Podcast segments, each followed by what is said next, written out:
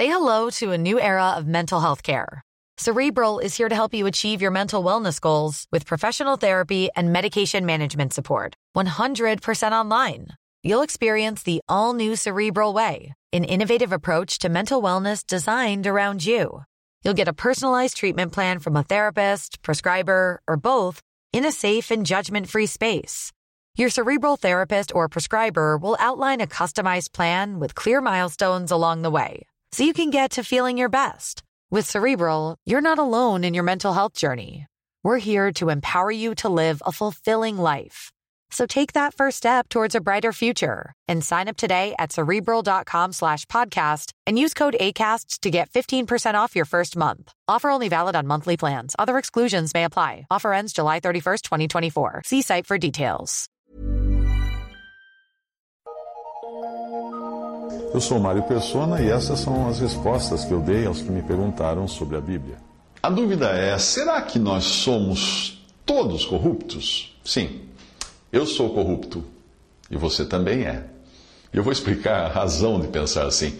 Há alguns anos eu tomei um táxi em Curitiba e aí o motorista era um idoso, aposentado, cheio de histórias para contar. E às vezes você aprende mais de um motorista de táxi com a sabedoria que ele adquiriu no trânsito da vida do que na sala de aula de um mestre doutor que nunca experimentou aquilo que ele diz ali, aquilo que ele ensina. O taxista contou a história de um jovem advogado que tinha que ele tinha transportado do escritório do advogado até o aeroporto. Ele e o jovem advogado estavam conversando sobre a corrupção. E aí o taxista afirmou que todos nós somos corruptos. Mas o jovem doutor discordou. Ele insistiu ser honesto a toda prova, que nunca seria capaz de aceitar propina, que foi criado dentro de um, de um rígido código moral, que era íntegro, possuía uma ilib, ilibada reputação. Uh, conversa vai, conversa vem. O taxista, o táxi chegou ao aeroporto e aí o motorista virou para trás e deu um cartão ao reputado passageiro, sugerindo o seguinte: ele disse, da próxima vez que você precisar, ligue direto para mim. Assim a gente faz essa corrida só entre nós, sem passar pela cooperativa de radiotáxi. E aí eu dou um desconto para você. Você iria pagar essa corrida uns dois reais a menos do que está pagando. Aí o advogado respondeu: Oh, eu ligo sim, afinal, dois reais sempre ajudam, né? Aí foi a vez do taxista cortar a bola que ele próprio tinha levantado e, e ele falou: Eu não disse que somos todos corruptos. Eu sugeri que a gente desse um chega para lá na cooperativa e você gostou da ideia. A única diferença entre os corruptos é o preço. Os seus são 10, são dois reais. Portanto, anote aí: eu e você somos tão corruptos quanto todo mundo. Talvez eu e você não estejamos envolvidos em algum esquema milionário de desvio dos cofres públicos e lavagem de dinheiro, mas todos os dias nós corrompemos e somos corrompidos. Sim, porque para todo corrupto é preciso existir um corruptor e vice-versa. O corruptor convence você de que não é de todo errado participar do esquema e que os riscos são mínimos comparados aos benefícios. Aí você pondera o custo-benefício da proposta e entra no acordo com o seu corruptor. O problema é que a corrupção é um enorme escorregador. Uma vez que você decida entrar nele, vai descer cada vez mais rápido. Você já ouviu a expressão engraxar a mão? Pois é, numa mão bem lubrificada, bem engraxada, a propina passeia sem qualquer atrito. Satanás é especialista em corrupção, porque ele é especialista em mentir. Se você quisesse hoje patentear a mentira como se fosse uma invenção, uma ideia sua, né, você iria descobrir que ela já foi patenteada há muito tempo. Satanás, diz o Senhor Jesus, foi homicida desde o princípio e não se firmou na verdade, porque não há verdade nele. Quando ele profere mentira, fala do que ele é próprio, porque é mentiroso e pai da mentira. João capítulo 8, versículo 44. O diabo é tão bom em mentir e enganar que ele conseguiu corromper a si mesmo e a um terço dos anjos do céu para que o seguissem, antes mesmo de Deus criar o homem. Em Isaías 14, 12, a palavra de Deus identifica Satanás como uma estrela. Diz assim: Como caísse desde o céu, ó estrela da manhã, filha da alva. Em Apocalipse 12, de 3 a 4, o apóstolo João vê um grande dragão vermelho, cuja cauda levou após si a terça parte das estrelas, ou anjos do céu, e lançou-a sobre a terra. Isaías revela também o mecanismo da corrupção, o qual é acionado antes mesmo de existir um ato corrupto. Lá diz assim, a respeito de Satanás: E tu dizias no teu coração: Eu subirei ao céu, acima das estrelas de Deus, exaltarei o meu trono, e no monte da congregação me assentarei aos lados do norte, subirei sobre as alturas das nuvens e serei semelhante ao Altíssimo. Isaías 14, de 13 a 14. Agora, acompanhe meu raciocínio e você vai, vai ver que não escapa um porque todos nós somos corruptos. Eu, você e até a Madre Teresa de Calcutá, é um nome que virou até sinônimo de santidade, despojamento e dedicação, tão pecadora quanto qualquer um de nós. O processo de corrupção começa no íntimo de cada um. E a principal ferramenta da corrupção é a mentira. Satanás contou a si mesmo uma mentira e acreditou nela. Depois ele contou uma mentira para Eva e Eva antes de acreditar na mentira de Satanás, precisou contar uma mentira para si mesma e acreditar nela. Anote isso aí. Sempre que caímos em algum pecado, isso começou antes, numa negociação interna entre você e você mesmo. Isso, obviamente, com alguma ajuda exterior, quando o inimigo de nossas almas ou algum dos seus emissários é usado no processo. Mas a mentira que leva à corrupção é uma coisa dinâmica.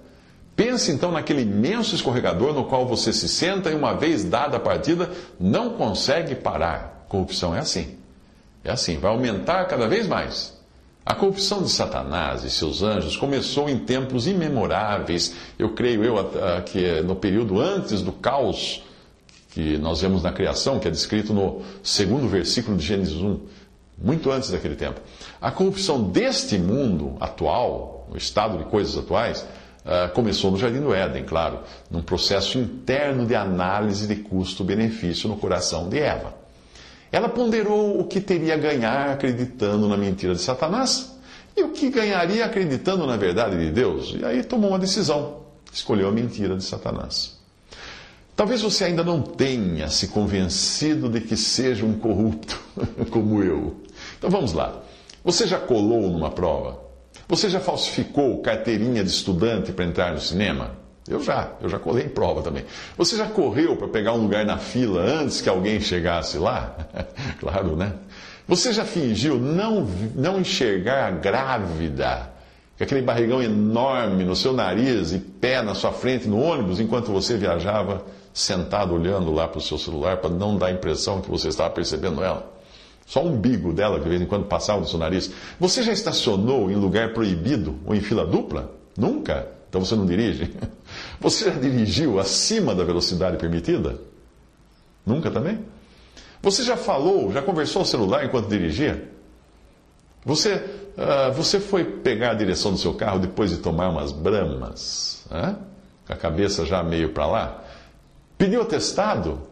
De saúde só para faltar no trabalho? Já fez isso? Você já instalou algum programa pirata no seu computador? Seu Windows é, é original? Você já registrou um imóvel abaixo do valor para evitar impostos? Já vendeu sem nota fiscal ou negociou comprar sem nota fiscal para pagar menos pelo produto? Você pediu nota de valor maior para suas prestações de contas? Hum? Levou para casa material da empresa, hein? Fingiu que trabalhava quando o chefe passou por perto? Disse à mulher que trabalhou até mais tarde, né? Ah, e você disse ao mendigo que não tinha dinheiro? Será que você já fez tudo isso? Vai dizer que não. Mas todo mundo faz, você vai dizer.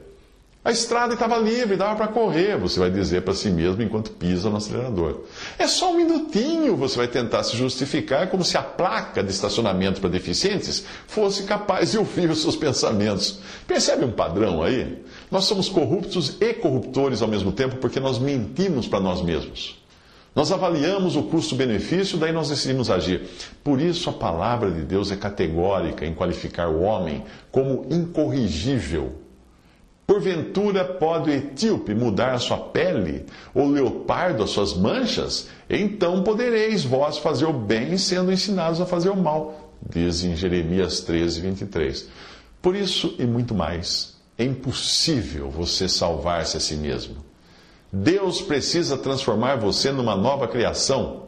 Aí você vai passar a enxergar o seu velho eu como crucificado e morto em Cristo na cruz do Calvário. Você acha que está enganando a quem? Quando veste um terno, coloca uma Bíblia debaixo do braço e vai à igreja, usando lá um vocabulário bem diferente daquele que você usa no trabalho ou na escola, onde tem vergonha, às vezes, de dizer que crê em Cristo. Hum? Nós dissimulamos tanto em um lugar como no outro, como forma de autoproteção. Para os irmãos é um jeito, é, para os amigos é outro. É, para nos protegermos, para que as pessoas não descubram quem nós realmente somos. Os fariseus eram mestres na arte do engano quando eles tentavam aparentar aquilo que eles não eram. Não que eles fossem homens terrivelmente maus, cruéis, que saíam por aí comendo criancinhas e beliscando gatinhos. Não. Eles eram como eu, eles eram como você. Eles eram como aquele pregador ali da esquina que convenceu-se a si mesmo de que não teria problema inventar, fingir milagres, se isso deixasse as pessoas felizes, mais dispostas a contribuírem para a obra de Deus, como ele chama. Afinal, na cabeça dele, os fins justificam os meios. Entenda que o ser humano é pecador por natureza e é impossível mudá-lo. Não tem como. Ele precisa nascer de novo, começar do zero, se quiser ser salvo. Em Marcos 7, de 1 a 23, o Senhor fala da religião que cria costumes, regras e tradições na tentativa de domesticar esse velho homem pecador arruinado pelo pecado, corrompido totalmente. Jesus diz assim: do interior do coração dos homens saem os maus pensamentos, os adultérios, as prostituições, os homicídios, os furtos, as avarezas, as maldades, a inveja, a blasfêmia, a soberba, a loucura.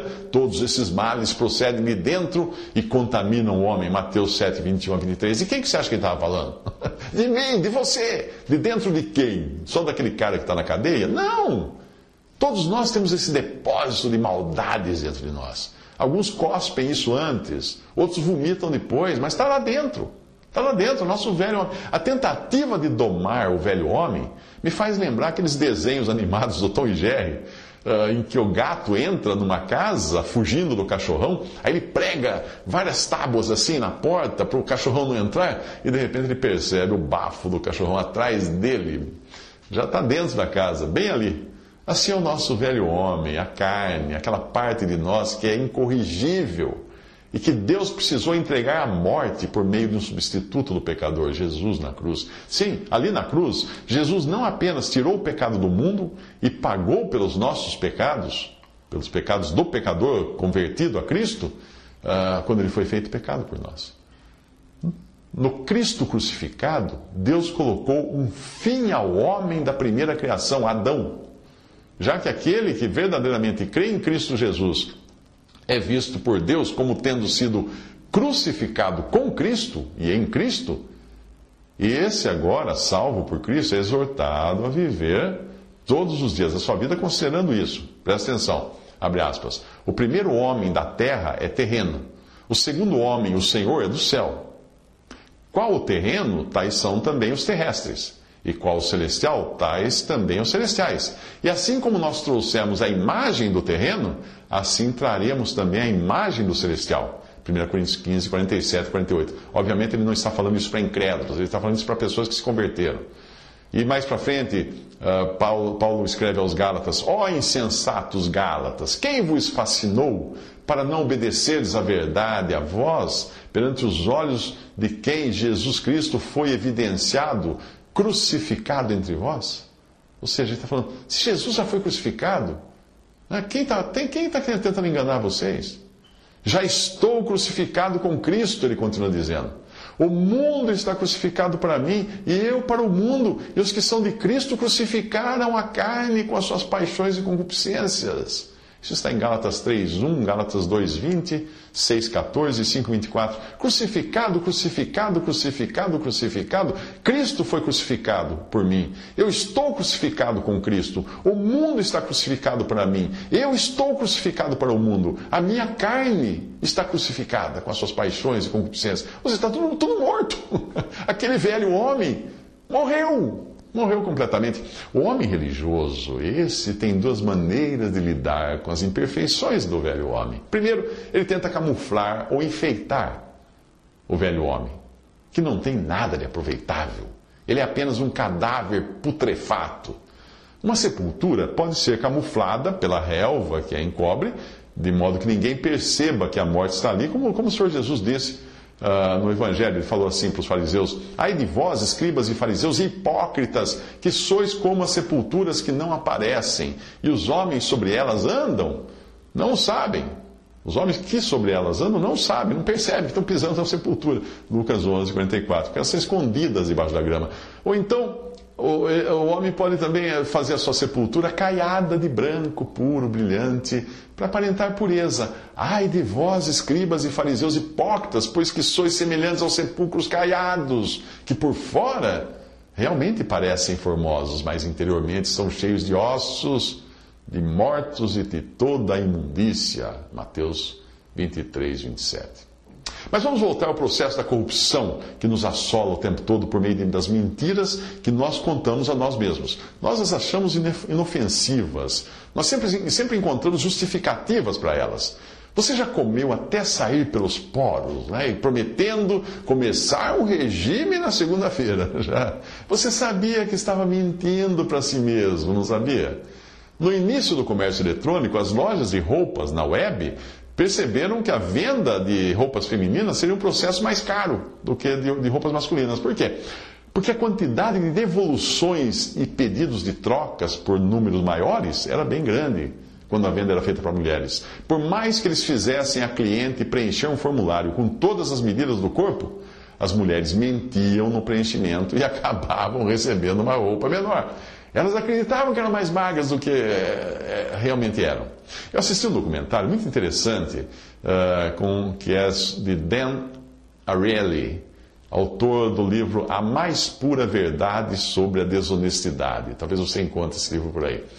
Esse Dan, ele é, ele é professor de psicologia e economia comportamental e ele revela várias pesquisas que demonstram como nós somos todos corruptos e corruptores e mentirosos ao extremo.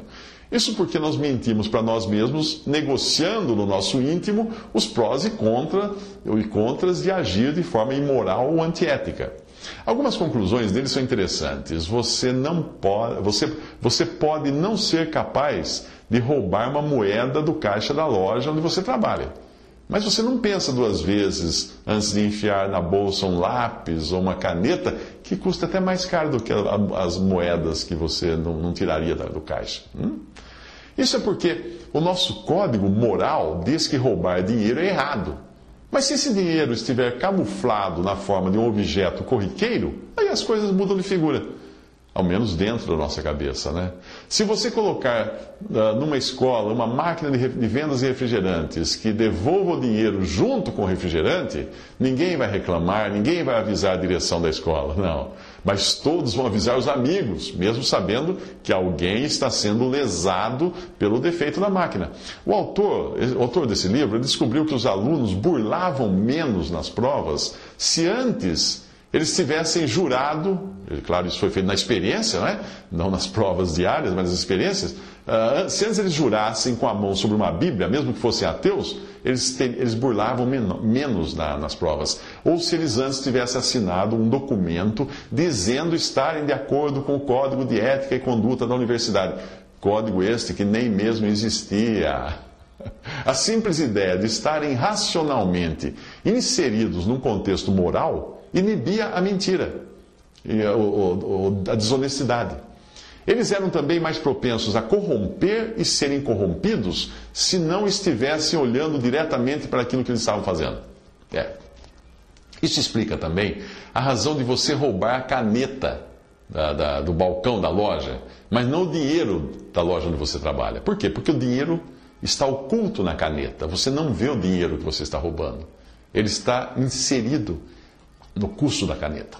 É também por isso que você estende a mão né, para o policial, entrega o documento do carro com uma nota dentro, enquanto você olha para a estrada à sua frente. Aí o, o, o, o soldado, o policial corrupto, retira o dinheiro de dentro do seu documento, enfia no bolso, olhando para o outro lado, não para o dinheiro. Não confere o dinheiro. Na hora de praticarmos algo ilícito, nós temos a impressão de que se nós não olharmos diretamente para a coisa em si, o ilícito fica parecendo ter sido praticado por um sujeito indeterminado, não fui eu que fiz. A desonestidade é também como uma balança. De um lado, nós estamos sempre avaliando o que podemos ganhar, do outro, quanto essa transação pode riscar a nossa reputação. O problema é que, como acontece com qualquer viciado em drogas, a quantidade de entorpecente é sempre crescente. Porque o organismo se acostuma, pede mais. Não importa mais o risco. Enquanto a razão uh, vai, enquanto isso, vai, vai ficando mais experiente em arranjar desculpas, as desculpas vão ficando cada vez mais elaboradas. Até chegar uma hora que essas desculpas acabam, acabam uh, ficando totalmente absurdas para quem não está dopado. Só o bêbado acredita, só o drogado acredita nas desculpas. É por isso que o pior viciado é aquele que não se considera viciado, e o pior corrupto é aquele que não se considera desonesto. Ele está constantemente fazendo um discurso para si mesmo a fim de neutralizar o seu pecado por meio de raciocínios muito elaborados, explicações, etc. Nós somos como Satanás, oferecendo a nós mesmos benefícios e tentando argumentar que as consequências ruins disso são desprezíveis. Não, não liga para isso. Se você chegou até aqui e ainda não está convencido de que é corrupto e corruptor de si mesmo, então não há salvação para você. Paulo escreveu que Cristo Jesus veio ao mundo para salvar os pecadores, dos quais eu sou o principal, ele disse de si mesmo. 1 Timóteo 1,15. Nós não precisaríamos de um Salvador se nós fôssemos perfeitos. E quando nós entendemos que a corrupção não é algo externo, mas é um, um mal que habita no nosso coração, Aí nós só podemos clamar: Miserável homem que eu sou, quem me livrará do corpo desta morte? Como está em Romanos 7,24. Você não melhora aquela carne podre que você encontra no refrigerador. Você melhora, você procura salvar aquela carne podre que está tá fedendo no refrigerador da sua casa, você esqueceu lá, foi viajar e largou lá. Não, o que você faz com ela? Você joga fora e compra uma carne fresca e saudável. Assim Deus faz com você como um todo. Na cruz, ele jogou fora o velho ser criado à semelhança de Adão. Assim que se alguém está em Cristo, nova criatura é. As coisas velhas já passaram, eis que tudo se fez novo. Porque em Cristo Jesus, nem a circuncisão, circuncisão é a tentativa de se domar a carne, nem a incircuncisão tem virtude alguma, mas sim o ser uma nova criatura. Isso está em 2 Coríntios 5,17 e Gálatas 6,15. Aqueles que creem em Cristo como Salvador têm resolvido a questão judicial dos seus pecados porque eles foram todos pagos naquele sacrifício na cruz que também lançou na morte o velho homem. Resta agora esperar que os benefícios todos dessa obra, que já foi consumada, se concretizem também no corpo, no nosso corpo, pela ressurreição ou transformação no dia do arrebatamento da igreja. Porque convém que isto que é corruptível, nosso corpo, se revista da incorruptibilidade, e isto que é mortal se revista da imortalidade. E quando isto que é corruptível se revestir da incorruptibilidade, e isto que é mortal se revestir da imortalidade, então cumprir-se-á a palavra que está escrita: tragada foi a morte na vitória. Onde está a morte, o teu aguilhão, o teu anzol? Onde está o inferno, a tua vitória? Ora, o aguilhão, o anzol da morte é o pecado, e a força do pecado é a lei. Mas graças a Deus que nos dá a vitória por nosso Senhor Jesus Cristo. 1 Coríntios 15, 53, 57. Percebe agora a loucura que é tentar justificar-se a si mesmo, enganando-se a si mesmo, dizendo que você não é tão mal assim, eu não sou um corrupto pecador. E achar que guardando alguns mandamentos da lei de Deus, você vai se safar da condenação no lago de fogo? É um absurdo. Nada disso vai dar certo, a menos que seja, que você seja uma nova criatura. O pecado vai levá-lo à morte, como um aguilhão, um anzol que fisga e arrasta o peixe que se debate em vão para escapar, não tem jeito. E a lei, a lei dada a Moisés, vai fazer o que com você? A, a, lei, a lei nada mais é do que a força do pecado. O que significa isso? A lei é um instrumento que revela a malignidade do seu pecado para dar ao pecador a justa condenação. A lei não salva, a lei só condena. Você sabia que as pessoas são menos propensas a mentir num questionário quando a linha da assinatura está bem no topo da página, é a primeira linha. Por que isso? Porque elas primeiro assumem o compromisso antes de fazer declarações, as quais na sua mente seriam anônimas no outro formulário velho, até que elas chegassem ao final da página para assinar tudo que ela declarou. Por isso, se está no começo da página, ela já, opa, sou eu quem vai declarar tudo isso. Mas no fim da página, hum, preenche, preenche, preenche, ah, assina. É por isso que a vida cristã começa no compromisso, comprometimento pessoal com Cristo. Primeiro você assina que crê em Jesus como Salvador. Depois, tendo os seus pecados agora todos perdoados e a garantia de vida eterna e de entrada no céu, você vai viver aqui na terra a vida que Deus espera de um filho, de um filho de Deus. Mas não se engane achando que vivendo ainda neste corpo de carne, tudo vai ser perfeito. Não vai. Não. Você vai continuar negociando internamente os prós e os contras de agir desonesta, de, de forma desonesta. E se você der a mão ao pecado, logo ele vai querer também o braço. Lembre-se do escorregador. Portanto, antes de bufar, de zurrar impropérios contra os políticos e empresários corruptos e corruptores flagrados nos esquemas e desvios de, de verbas públicas e lavagem de, de dinheiro, reconheça que você não é nem um pouco diferente deles. Você só não teve a ocasião que eles tiveram para ser mais ladrão do que já é aos olhos daquele que vê tudo e sabe tudo. Corruptos Todos somos, sim, senhor, por natureza. Eu, você e a Madre Teresa de Calcutá. A salvação é para aqueles que reconhecem o seu pecado e recorrem a Cristo para perdão.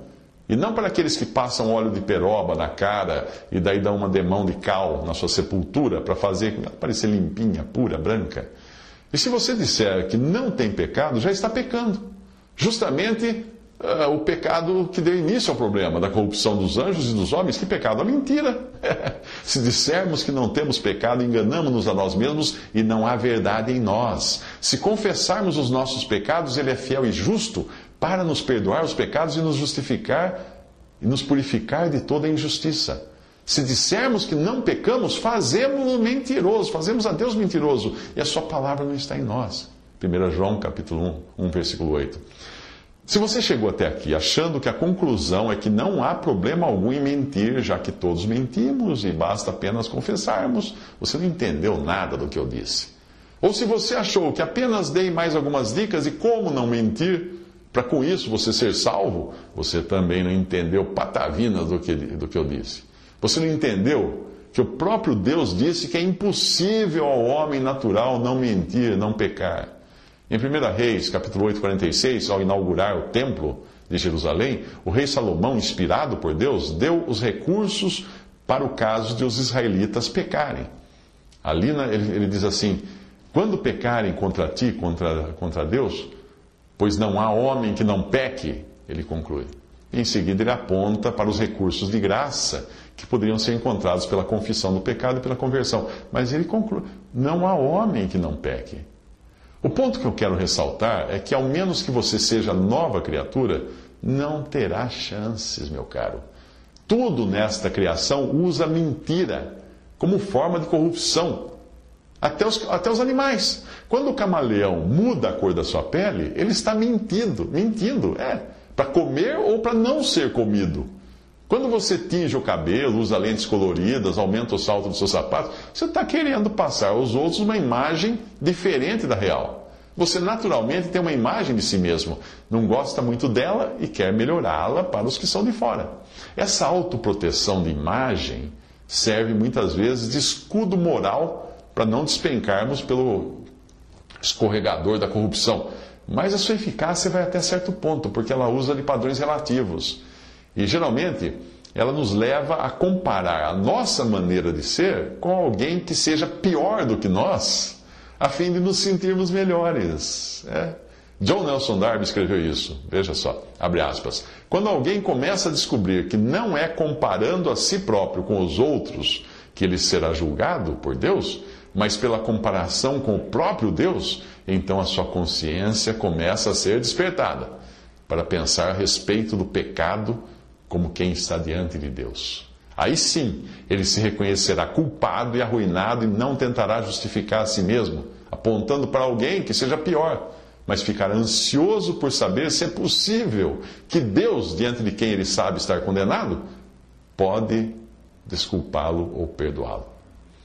A salvação não é dos que se recriam a si mesmos segundo padrões que lhes são convenientes, sejam esses padrões dados por uma religião, por um código de conduta ou pela regra áurea do faça ao próximo o que você gostaria que fizesse com você. A salvação é dos que são novamente criados segundo o homem perfeito que é Cristo ressuscitado. Depois de termos sido salvos pela fé, a palavra de Deus nos exorta a vivermos segundo os padrões desse novo homem, para o qual a mentira e a corrupção são coisas inadmissíveis. Não mintais uns aos outros, diz a palavra de Deus, pois que já vos despistes do velho homem com seus feitos e vos vestistes do novo, que se renova para o conhecimento segundo a imagem daquele que o criou. Colossenses 3, 9 a 10. Como está dito aí, o, o velho homem é mantido fora de cena como, como uma roupa velha e usada e fedida que nós jogamos no fundo do baú. E é o novo homem que deve ser visto, porque é com este que nós entraremos na presença de Deus. O que usa de engano não ficará dentro da, da minha casa, diz o Senhor. O que fala mentiras não estará firme perante os meus olhos. Isso está em Salmo 101, versículo 7. Visite respondi.com.br. Visite 3minutos.net.